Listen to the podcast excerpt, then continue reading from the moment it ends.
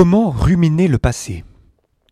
Dans cet épisode, on va voir que on ne peut pas éviter la souffrance, mais que c'est en l'acceptant qu'on s'en libère. Le podcast Agile, épisode 292. N'hésite pas à t'abonner pour ne pas rater les prochains et à le partager autour de toi. Je t'invite à rejoindre mon serveur Discord via le lien que tu trouveras dans la description de l'épisode. Tu l'as vu ou tu l'as plutôt euh, entendu? Cet été, j'ai publié plusieurs échanges que j'ai eus, soit récemment, soit dans les dernières années. Et je suis très content d'être arrivé à enfin éditer certains épisodes que j'avais enregistrés il y a longtemps, notamment les échanges avec Yvan, avec Hakim, avec Nicolas. Et puis j'ai rencontré Egor et Laura pendant l'été, et donc j'en ai fait une série comme ça euh, d'échanges. J'espère que tu as trouvé ça intéressant. J'aime bien avoir des échanges comme ça avec des gens, enfin en, vrai j'adore. Et euh, mon problème c'est que je n'aime pas éditer les épisodes, moi je suis plutôt dans, la recherche, euh, dans l'échange. Et J'espère que je me suis un petit peu amélioré à, régler un petit peu ce problème que j'ai avec le fait de passer du temps à éditer parce que ça me passionne pas. Et je pense que je vais euh, refaire ce genre euh, de mode un petit peu euh, pendant l'été, pendant l'année, enregistrer des échanges avec des personnes, puis ensuite les publier pendant les vacances parce que comme ça, moi, ça me libère du temps, ça me permet de prendre une pause, ça me permet de revenir aujourd'hui avec une nouvelle énergie pour te partager de nouvelles idées autour de l'agité, autour du mieux travailler, autour du mieux vivre ensemble. Donc j'espère que ça t'a intéressé. Là, on repart sur le mode normal des épisodes, 10-15 minutes, euh, dont tu as l'habitude. Et pour démarrer cette année, j'ai envie de parler des émotions. Les émotions, la psychologie humaine, ça m'intéresse depuis très longtemps. C'est peut-être même le sujet que j'ai le plus creusé dans les dernières années, même, même encore plus que l'agilité elle-même en général. J'ai acheté beaucoup de livres sur l'agilité, j'en ai lu beaucoup aussi, mais je pense que j'ai encore plus acheté et lu de bouquins et étudié, fait des formations, etc. autour des émotions, autour de l'humanité, euh, autour de comment est-ce qu'on peut mieux ressentir les choses pour être mieux guidé dans nos vies. C'est un petit peu le voyage dans lequel je suis, donc je t'invite à, me rejoindre dans ce voyage-là. Ça reste pour moi toujours autour de l'idée de l'agilité, de comment est-ce qu'on peut mieux vivre les choses finalement, être plus conscient de ce qu'on fait, euh, pouvoir avoir de meilleures interactions avec les autres et avec soi-même aussi. Donc je lance une petite série sur les émotions. Et le sujet de cet épisode, tu l'as vu dans le titre de toute façon, c'est l'équation de la souffrance. Je vais y venir après, mais avant ça, je vais te raconter un petit peu mon histoire de cet été, parce que c'est très lié. Ça a été un, long cheminement, un long apprentissage qui m'a amené à passer un bel été malgré des choses qui me sont arrivées. Cette chose, c'est que je suis parti de mon appart, que j'ai quitté euh, ma copine, qui est donc devenue mon ex, et que euh, c'est tout un processus, ça se fait pas comme ça.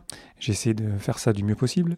Et au-delà des considérations euh, romantiques ou amoureuses ou relations avec mon ex, euh, j'ai surtout envie de te parler de la relation avec mon chat.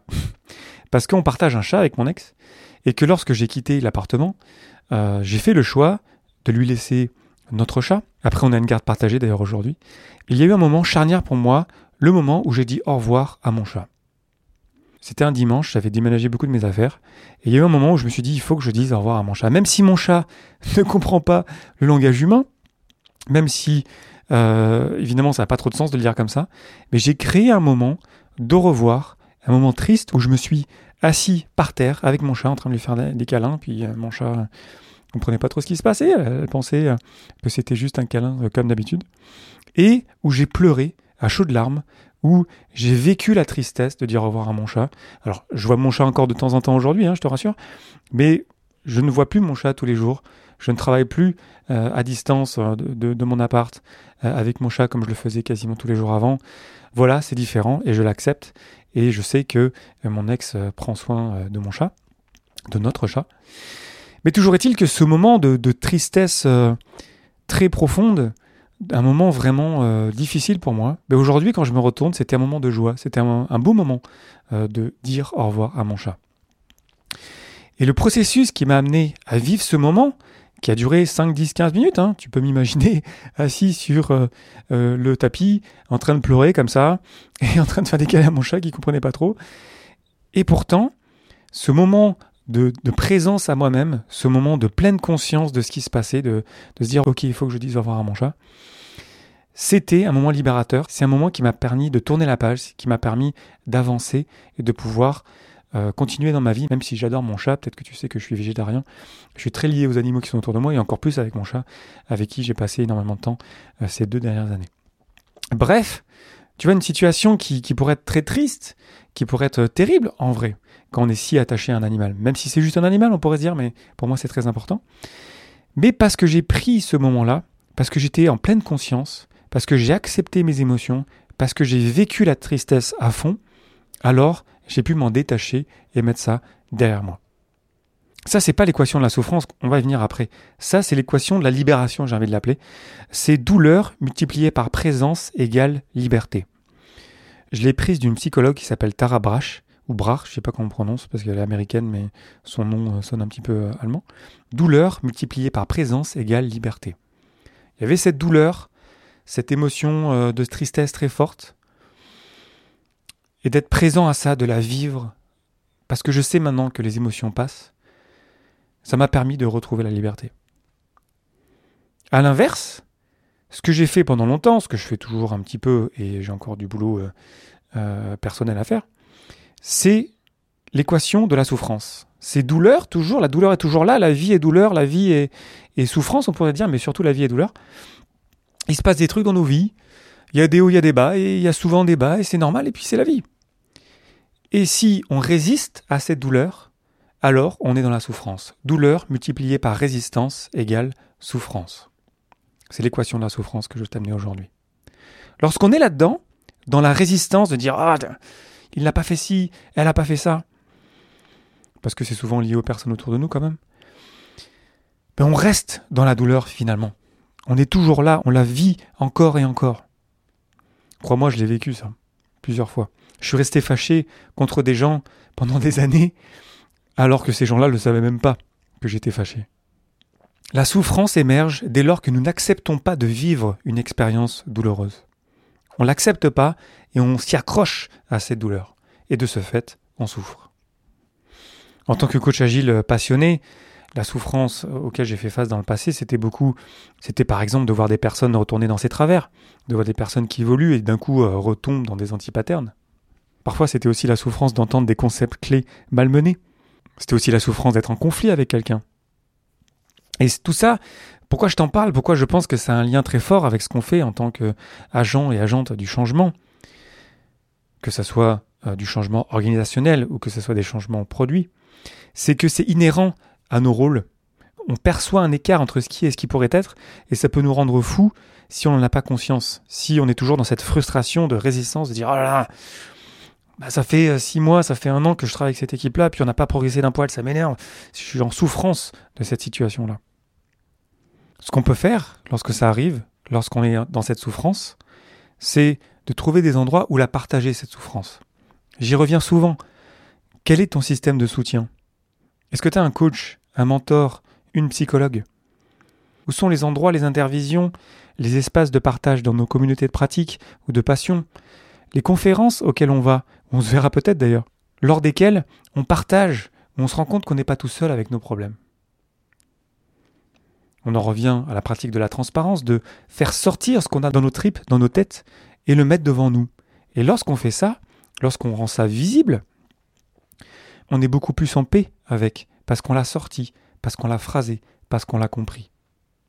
Lorsqu'on quitte la souffrance pour revenir au présent, lorsque on se tourne vers nos émotions, vers notre corps, lorsqu'on identifie ces émotions, lorsqu'on les accepte, lorsqu'on réalise que les émotions ne durent pas, lorsqu'on s'interroge sur les raisons qui ont amené à ces émotions, et lorsqu'on laisse tomber l'idée de contrôler nos émotions, alors on les vit pleinement. Et alors, il n'y a plus de souffrance. La douleur est passagère, on l'embrasse, on la vit pleinement, et après quelques secondes, quelques minutes, elle passe. Et elle se retrouve derrière nous. On l'a enfin mis dans le passé, et on n'y revient plus. Alors c'est plus facile à dire qu'à faire, comme souvent, bien sûr. Mais c'est possible. C'est possible d'accepter notre humanité, d'écouter les émotions qui sont à l'intérieur de nous, puis je vais y revenir plus précisément sur à quoi ça sert une émotion, comment on peut vraiment bien la vivre dans euh, les épisodes qui vont suivre. Et la clé, comme souvent, c'est en parler, c'est de s'entourer de gens, que ce soit nos parents, des amis, la famille, des proches, des pères. Construire un système de support, de soutien autour de nous pour qu'on ne reste pas tout seul avec nos problèmes, pour qu'on puisse les phraser, les exprimer, et que les personnes qui soient autour de nous dans notre système de support juste nous écoutent, juste soient à côté de nous, fassent preuve d'empathie, sans donner de solution, juste pour être là pour écouter. Et quand on fait ça, on les sort de nous, on les met devant nous, et là on est dans le présent. Là, dès l'instant on le voit devant nous, on n'a pas le choix d'agir, on n'a pas le choix de passer à l'action, de dire ok, qu'est-ce que je fais avec ça? Est-ce que je l'accepte? Est-ce que je laisse tomber? Est-ce que je fais quelque chose pour changer les choses? Et là, on retrouve la liberté. Douleur multipliée par présence égale liberté. J'ai fait un grand voyage pour arriver à cette conclusion. Et aujourd'hui, mon challenge, c'est d'arriver à faire la paix avec le fait de voir des gens qui sont dans la souffrance en face de moi. J'ai l'impression d'avoir trouvé euh, quelque chose d'un peu magique, en vrai, avec l'aide de plein de personnes autour de moi, que je remercie au passage. Et c'est difficile pour moi de faire la paix avec le fait que, voilà, je vois des gens auxquels je tiens, que j'aime, qui n'arrivent pas à phraser les choses, qui prennent pas le temps de phraser les choses, qui ne sont pas entourés. Mais je ne suis pas responsable de leur vie, c'est leur vie. Mon rôle, ce n'est pas de les sauver, que ce soit en tant qu'ami, en tant que proche, en tant que collègue. Tout ce que je peux faire, c'est être moi-même, montrer l'exemple, être ancré dans ma vérité, proposer mon aide, et si on me dit non, si on ne me répond pas, l'accepter, et me concentrer sur être responsable de ma propre vie et pas celle des autres. Je t'invite à me partager des retours sur cet épisode dans mon serveur Discord. Je ne suis pas très actif dans le serveur, mais sache que je lis tous les commentaires et ça m'aide pour créer de nouveaux épisodes. Donc merci euh, beaucoup euh, aux personnes qui ont partagé des commentaires dans mon serveur Discord. Je t'invite à me laisser plein d'étoiles dans ton application de podcast préférée si cet épisode t'a été utile et puis à le partager autour de toi. C'est comme ça que euh, je fais grandir le podcast. J'aime pas faire du marketing et, faire des posts sur les réseaux sociaux. Faudrait peut-être que je le fasse un jour, mais je compte plutôt sur toi, sur le fait que ça t'a aidé, je l'espère, et que tu le partages autour de toi pour passer le mot à la prochaine personne. Et comme ça, on fait boule de neige et on grandit ensemble. Merci pour ton attention et tes réactions. C'était Léo Daven pour le podcast Agile. Je te souhaite une belle journée et une belle soirée.